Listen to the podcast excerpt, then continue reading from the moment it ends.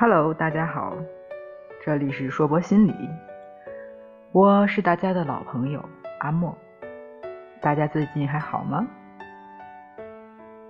前一段时间，经常在朋友圈中看到一个电视剧，名字叫《亲爱的，热爱的》，天天都要被童颜夫妻撒狗粮刷个屏。好奇之下，我也去凑了个热闹。演员里有我比较喜欢的杨紫，她把一个高情商的萌妹子演得活灵活现，瞬间就博得了我的好感。剧情嘛很简单，杨紫扮演的学霸童年对李现扮演的高冷男主韩商言一见钟情，两人一路磕磕碰碰，最后在彼此追逐的事业的道路上携手前行。像这种调节生活的糖水剧，我一般都是用二倍速看，被整部剧里满满的甜蜜齁到牙痛。整部剧中有一个场景令我的印象深刻，男女主角因为一点小事吵了起来。童年觉得韩商言不了解自己，韩商言觉得童年无理取闹。他们的对话是这样的，所以你是觉得我没钱了，没有办法好好照顾你是吗？我不是，我不是那个意思，我只是觉得不想让你压力那么大，所以我不希望你对我有任何的隐瞒跟勉强。那你现在有什么隐瞒和勉强吗？我没有啊，你还是没理解我刚才说的，我是希望，我是希望我们之间。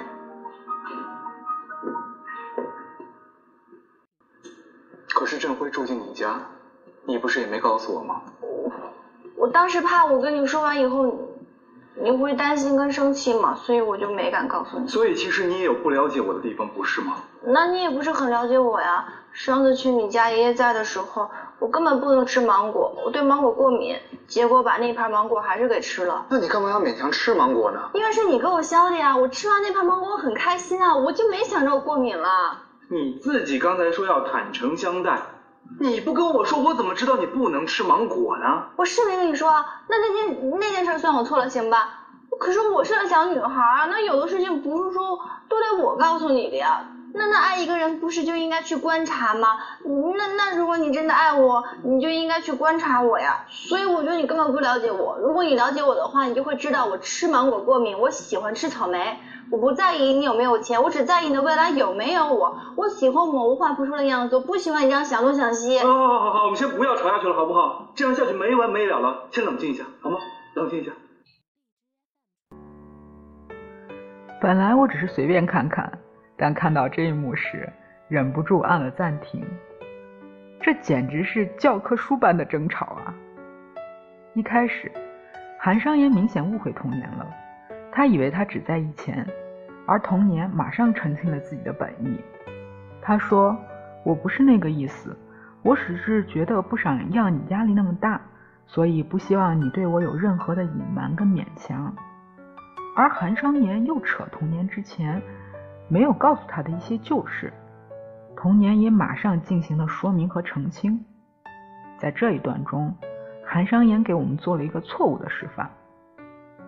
之前上沟通课时，我们曾经千叮咛万嘱咐，说吵架最忌讳翻旧账。可我们在现实中，常常会由一个问题吵出一串问题。本来看上去很小的事，变成了一大团不可调和的矛盾。这又是为什么呢？因为每次的问题都没有解决，所以每次都会翻旧账。翻旧账会让我们偏离现在讨论的主题，妨碍问题的解决。因为突然之间，我们得争论过去的事，忘了当下到底在说什么，结果变成了为自己鸣不平，指责对方，迫使对方进行辩驳。而且说到旧账，一般没有几个是好事，但它也不是完全没有意义的。在某些情况下。提起过去的伤害，有助于排解怨恨，但这非常需要看时机是否恰当，而当下明显不是个好时机，所以童年的反击也是情理之中的。他说：“那你也不是很了解我呀。”还举了自己芒果过敏却吃下韩商言给他的芒果的例子。现实中，吵架中的翻旧账往往变成了你一句我一句，你一件我一件，互相攻击的历史课。但童年的反应很聪明，他直接告诉对方，自己这么做不是因为不信任他，而是太在意他了。反而没有注意自己吃了什么。虽然他说了不满，但也没有继续就这个问题去攻击对方，还顺便提升了一下对方在自己心里的地位。果然是个学霸，吵架的过程中都不让给旁观者塞一嘴狗粮。而下面这段简直是点睛之笔。他说：“我是个小女孩。”所有的事情不是说都得我告诉你，那爱一个人不是应该去观察吗？如果你爱我，你应该观察我呀。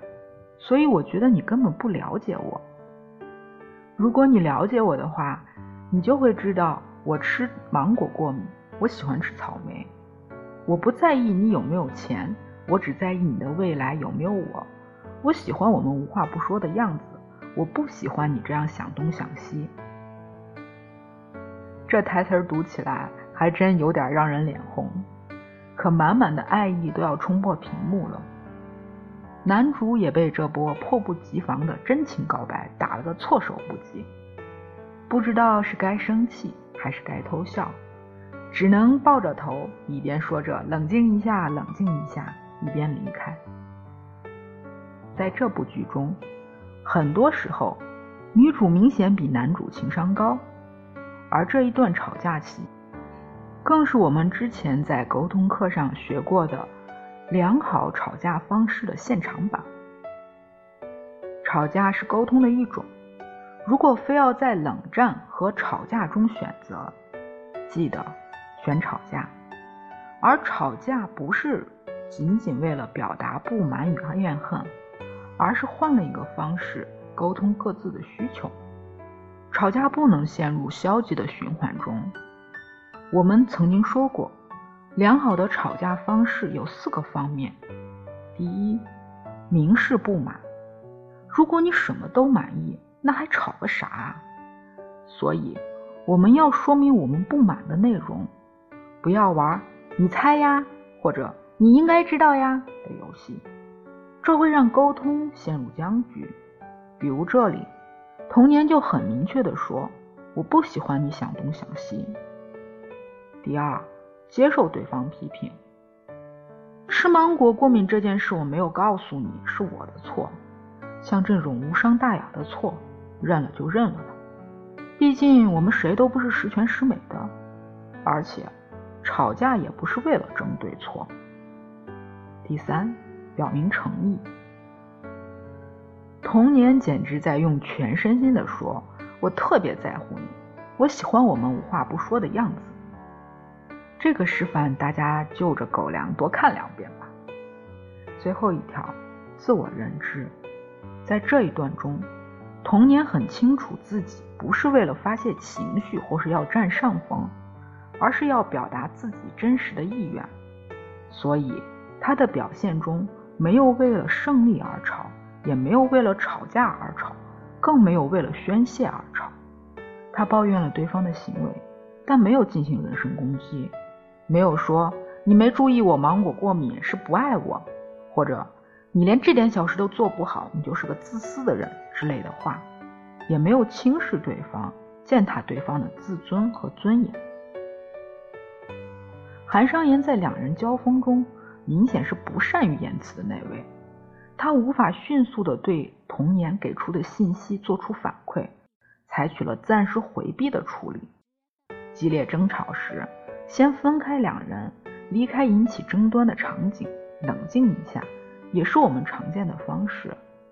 但请记住，吵架是一种沟通方式，也是一个双人运动。韩商言虽然在这一幕中落荒而逃，但在之后，他也做出了很好的反馈。他给童年买他爱吃的草莓，道歉，并做出将来尽量不犯同样错误的承诺。重要的是，他询问童年，希望自己如何对待他。这不仅体现出他对他的尊重，更显示了对这段感情的珍惜。插一句题外话，李现因为扮演这么一位温柔体贴的男主，引得一大波女性要他做自己的现男友。很多内向的人，特别是男性，真的不善言辞，在沟通中好像也占不了什么上风。可我们也说过，沟通不光是语言，还有眼神、肢体、行为、表情等等等等。我经常听女性朋友抱怨，你每次和他吵，他也不说话，隔几天就跟没事儿一样。